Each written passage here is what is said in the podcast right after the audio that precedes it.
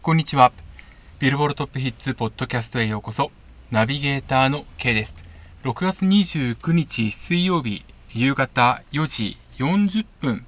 録音をしております。ポッドキャスト、今回もよろしくお願いいたします。えー、こちら青森県弘前市に今いるんですけれども、えー、梅雨空、雨がずっとこう強く降り続いております。北海道、北東北、まだ梅雨明け、まあ、北海道は梅雨はないんですけれども、結構今日は大きな被害が出たということで、えー、そちらの地域に住んでいる方、えー、気をつけてください。それから、えー、今日は東北南部が梅雨明けしたということの発表がありましたけれども、猛暑が続くということですので、えー、どうぞ皆さんお体ご自愛ください。では早速参りたいと思います。まずは日本時間6月28日火曜日に発表されました7月2日付アメリカ Billboard Songs チャート HOT100 からトップ10をお送りします。10位選手から4ランクダウン、グラスニマルス、ヒートウェイブス。9位先週から4ランクダウン、ケイト・ブッシュ、Running Up That Hill, A Deal With God。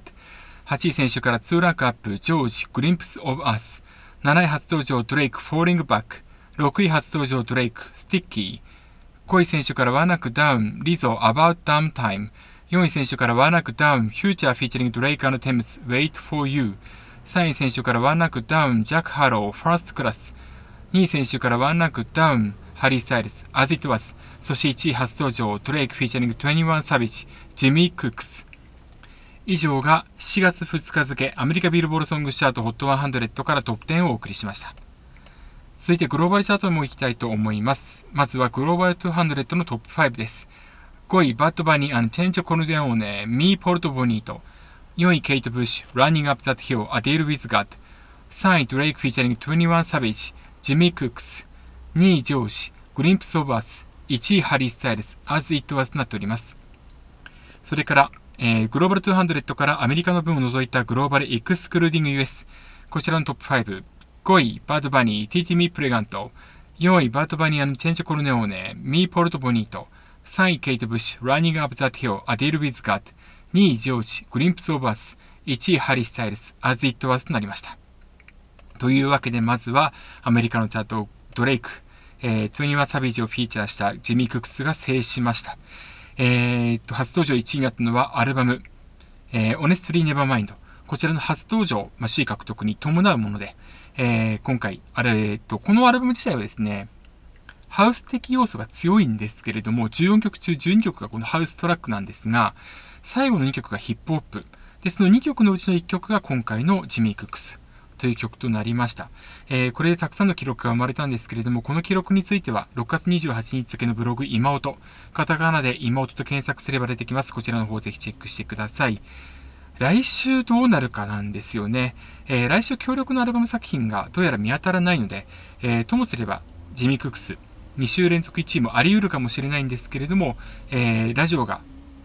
今回低くない、え、高くないので、ちょっとラジオが上がらない限りは、え、総合チャートの交代も十分あり得るんじゃないのかなというふうに思います。で、そうなると、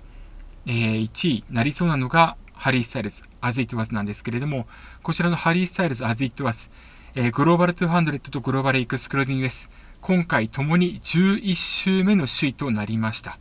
えー、これによりましてですね、 Global Excluding US、こちらの方は自身の持っている最高週数を、えー、更新しています。そして、えー、グローバル200、こちらの方は、 The Kid LAROI and ジャスティン・ビーバー、 Stay。こちら昨年の夏に、えー、記録したんですけれども、こちらに並んで最長首位タイとなっておりますので、来週の動向に注目をしていきたいというふうに思います。それから面白いのはジョージですね。えー、88rising 所属、えー、関西生まれの、えー、日本人とオーストラリア人のダブルである、えー、ジョージ。彼による Glimpse of Us。先週アメリカ、それからグローバル2つのチャットともにトップ10初登場していたんですけれども、アメリカの方では8位に上昇、そして Global 200、Global Excluding US、ともに2位まで上がってきました。えー、ストリーミングが強いっていうこともあるんですけれども、TikTok で火がついた。で、この曲ちょっと火のつき方が結構面白いということについては、えー、こちらのブログ妹にえー、書きました。これあの、アメリカのビルボードがですね、えー、特筆すべきヒットした作品に関して、なぜヒットしたのかについてをですね、座談会方式で、えー、解いていくっていうのがあります。まあ、その記事に基づきまして、今回ブログ書きましたので、えー、6月27日付のブログ今をぜひともチェックしてください。ただ日本ではまだまだこの曲ヒットしていないので、えー、洋楽、これはあのグローバルチャートを、えー、広める意味でもですね、それから、えー、ジョージという歌手が、ね、日本生まれであるってことを知らせるためにも、ぜひともあの音楽協会、それからメディアの方々が発信してほしいなというふうに願っております。というわけでまず以上が7月2日付アメリカビルボールソングスチャート HOT100 それからグローバルチャートトップ5お届けしました。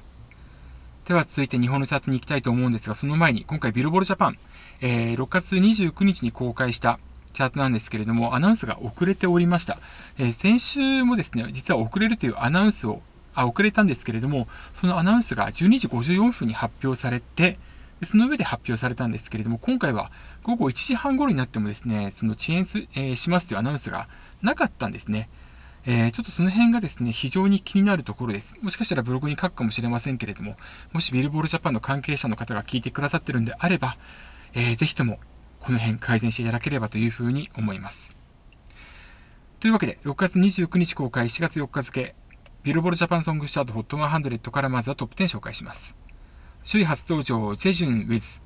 シアジュンス、6等星、9位選手から5ランクアップ、有利ドライフラワー、8位選手から2ランクアップ、有利ベテルギウス、7位選手から1ランクアップ、サウシードッグ、シンデレラボーイ、6位選手から5ランクダウン、BTS Yet to Come, The Most Beautiful Moment、5位選手から1ランクアップ、アド、新時代、歌 from One Piece Film Net、4位選手から3ランクアップ、谷幸 WXY、3位初登場 HKT48、B さんはなぜ亡くなるのか、2位選手から1ランクアップ、オフィシャルヒゲダンディズム、ミックスナッツ、そして1位選手から1ランクアップ、世界の終わり、ハビット。以上が6月29日公開、4月4日付、ビルボールジャパンソングスチャート HOT100 からトップ10をお送りしました。今回総合のチャートの記事ですとかは、えー、午後4時台、通常の発表の時間帯にアップされましたんで、おそらくは、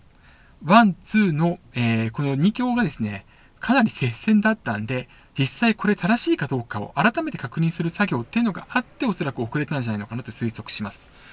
今回のハビット、それからミックスナッツ、ポイント差はなんと99でした。ハビットが11,910、ミックスナッツが11,811と、いう風になっておりまして、えー、先週もハビットが上だったんですけれども、今回、えー、共にワンランクアップという形になりまして、え、フィジカルセールス1だった HKT48 は3位にとどまっているという状況です。で、構成8指標。まあ、今回フィジカルセールス初加算されたこの2曲ということで、えフィジカルセールス及びルックアップともに加算されているんですけれども、実はミックスナッツ、フィジカルセールス、ダウンロード、ストリーミング、ルックアップ、えー、それからカラオケでは勝っているという状態です。で、ハビットは、えー、カラオケでですね、ミックスナッツ6位に対し46位と大きく開けられています。それからルックアップ、ミックスナッツが2位に対しハビット6位、こちらレンタルの差もあるものと思われます。まあ、売上の差もあるんですけれども、それから、えー、ツイッターに関してはハビット上なんですけれども、えー、ハビット42位に対しミックスナッツ43位、ほとんど差がありません。じゃあなぜ今回ハビットが逃げ切ったって言えるかというと、動画再生なんですね。ミックスナッツ6位に対し、え、ハビットの動画再生は1位となっております。やはり、えー、ヒカキンさんとのコラボ動画の影響が極めて大きいと言えます。えー、これによってですね、ミックスナッツの倍以上のポイント、え動画再生に関してはポイントを獲得したということになります。それからラジオの方も思ったより差がついたなという印象があります。まあ、これによってハビットが逃げ切ったと、え言える形です。で、今回のハビット、え、首位獲得になりまして、SOS 以来となる、えー、2015年9月30日公開分ですから、え、およそ7年ぶりに今回世界は世界の終わりが1位を獲得したという形になります。えっ、ー、と、極めてこのね、2曲のデ,、まあ、デッドヒートって言い方あれですけれども、が繰り広げられて非常に面白い結果となった。で、来週以降もどうなっていくのか非常に注目と言えると思います。えー、ちなみにストリーミングもですね、両者非常に強くて、えー、1位のミックスナッツ、に関しましては989万再生、2位ハビットは981万再生というふうになっております。で、実はですね、今回、このストリーミング指標10位、えー、ストリーミング指標10位の有利ドライフラワー、こちらが455万2319再生となっておりまして、実は今年度、一番ですね、少ない、えー、再生回数となっているんですね。となると、全体的に、まあ、下の階の方では昨年に比べれば、もっと、えー、高くなっているというふうには思われるんですけれども、ストリーミングを使っている方は多いと、増えているとは思うんですが、まあ、それが分散をしていると言えることが、えー、言えると思いますので、まあ、これにストリーミング強い曲が出てくるかどうか、ということもありますし、えー、しばらくはこのミックスナッツとハビット、えー、ライブ、他の曲がそこまで強くないがために、この曲がより、えー、強さ際立ってくるのかなというふうに思われます。えー、来週以降の動向、注目をしていきたいというふうに思います。ちなみになんですけれども、え今回ラジオに関してはその、えミックスナッツが、あ、失礼しました。ハビットが2位となっているんですが、え、チャートインサイトから見るですね、えハビットのラジオ指標のポイントはですね、大体、そうですね、10、えー、何パーセントでしょうね。12、3%ですから、まあ1500ポイントくらいかなと思われるんですね。で、今回ラジオ指標で1位になったのが、山下達郎、ラブズオンファイヤーという作品で、このラジオ指標、ほぼこれだけで、えー、総合14位に上がってきました。3356ポイントを獲得しています。で、構成8指標を見るとですね、ラジオ指標以外に100位以内に入っているのはありません。で、他に唯一獲得しているのが Twitter なんですけれども、で、こちらが、100位未満、300位圏内ということで、ポイントは獲得しているんですが、そんなに多くはないということが言えるわけです。で、なぜ今回この曲がここまで強いかっていうと、当然ながらアルバム、ソフトリー発売集えに当たっていたっていうこともあり得ると思うんですけれども、例えば関ジャム完全燃焼2週続けて出ているとか、それから奥さん竹内まりやさんの親友が、まあ、というあくまで手ですけれども、え日本テレビ系スッキリの天の声を金曜日担当者とか、それから、え本人が出演したオールナイトニッポンですとか、えーそれから特集された三昧、NHKFM の三昧企画ですね、とか、たくさんのゲスト、え出演だったり、えいわゆるテレビとかラジオ、それから雑誌といった既存メディアに対しての出演が非常に多かったってことが挙げられます。ただ、ラジオ、えー、失礼しました。アルバムに関してはですね、今回初登場は2位でした。1位になったのはですね、ストレイキッズサーカスという作品で、フィジカルセールスが上回っています。ただ、ルックアップに関しては、えー、山下達郎さんのソフトリーが1位に対して、えー、こちらの方は、サーカスはルックアップ15位ですからかなり差がついているんですね。で、こ、こが見えるのは、ストレイキッズに関してはコアファンが多く獲得していると。で、えっ、ー、と、山下達郎さんソフトリーに関しては、まあ、コアファンならず、えー、まあ、いろんな話題があるので、えー、ライト層も購入したってことが十分言えると思います。10万枚を超すセールスというのは極めて、方角の中では多い方というふうに言えますので、え、そう考えるとですね、今回いかに今回のソフトリーという、えー、アルバムのセールスが極めて大きいかっていうことがわかります。であれば、なおのこと、デジタル解禁していれば、ダウンロードも、えー、加算されて、アルバムチャート総合首位になった可能性、それから、ラブゾーンファイヤー、アルバムのリード曲がトップ10入りした可能性も十分考えられるんじゃないのかなというふうに思います。えー、ヤフーのですね、えー、本人のインタビュー記事、これはあのヤフージャパンのですね、えっと、ツイッターの、要は、えっと、まあ、記事紹介に関してかなり悪意が、悪意と言いますか、アクセス稼ぎの目的があったっていうことは考えられるので、ちょっと、えっと、Yahoo Japan のニュース関係者の方にはちょっとこの辺どうなのかなというふうに思っているんですけれども、まあ、要はそれでサブスクを解禁しないと。で、サブスクに関しても、まあ、作詞的なことをおっしゃっていて、まあ、悪というふうに見なして、自分が解禁されない、しないっていうことについて、まあ、それが正しいっていうようなことをおっしゃっていた。まあ、それがフィジカルを購入するっていう方を増やしたってことも言えるかもしれないんですけれども、デジタルを解禁されてないことには、やはりあの、触れたくても触れられない方、例えばレンタルが遠くて行けないとか、それからフィジカルを買うまでのお金の余裕がないとか、いった方に関しては、えー、結局、弾かれてしまっているわけですから、ちょっとそういったことに関して言うと、えー、まあ、個人的には結構どうなのかなと思うところはあります。結構賛成側、反対側、意見は分かれているんですけれども、えー、まあ、賛成側という方の中にちょっとどうなのかな、この表現っていうものもね、ブログで見見かけたりもするんですが、まあ、反対の側の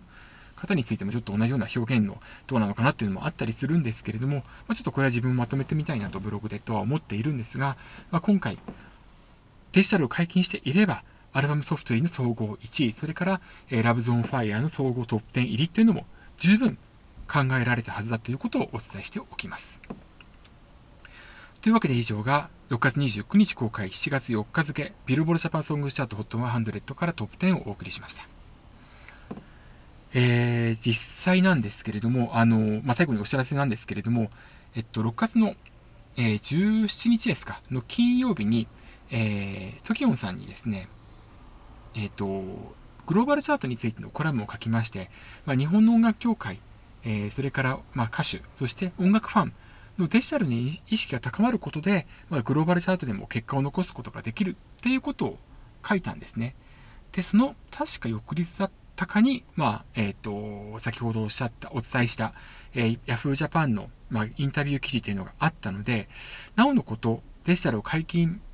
していないっていうことに対してのちょっと自分の中のわだかまりというものがあります。まあ、これはまた改めてブログ今と毎日書いてますが、こちらにまとめようとは思っております。えー、ぜひともこの TOKION の記事、えー、ご覧いただければなというふうに思います。